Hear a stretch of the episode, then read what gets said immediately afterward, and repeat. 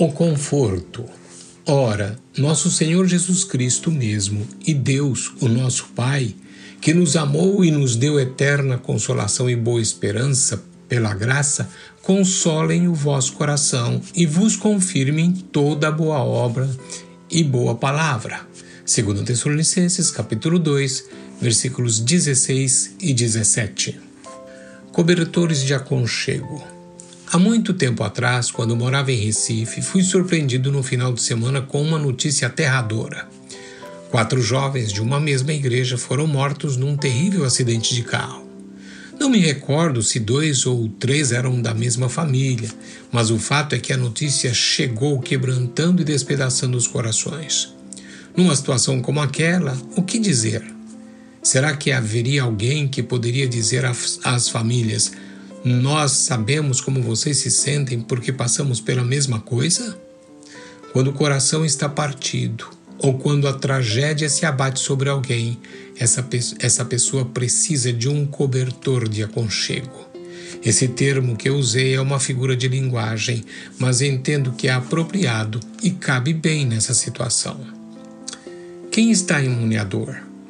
Não importa o quanto alguém ama Cristo e o quanto esse alguém confia em Deus, e não importa o quanto essa pessoa seja fiel à Igreja do Senhor, ela não estará imune às, às adversidades, posto que o Salvador mesmo afirmou que neste mundo todos teriam aflições. A tempestade do sofrimento chove em todas as casas. O vento da angústia sopra contra todas as portas. Quando a tragédia ocorre, quando a dor chega ao coração, quando a vida nocautear o cristão, o socorro divino de Deus é encontrado em suas Escrituras.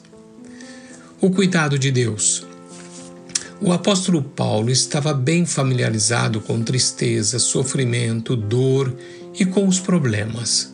Em sua segunda carta, carta aos Coríntios, ele compartilha de sua experiência pessoal, apontando a todos para onde ir durante tempos difíceis.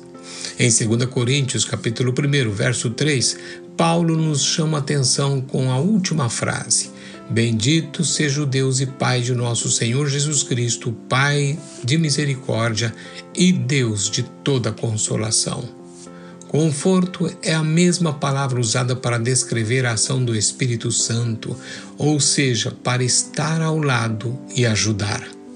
Paulo fala muito sobre conforto e a sua mensagem é forte o suficiente para penetrar nas câmaras internas do coração.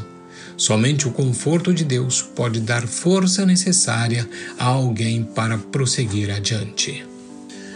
Conclusão Paulo está dizendo que não importa o que alguém pode passar, pois essa pessoa nunca passa pela adversidade sozinha.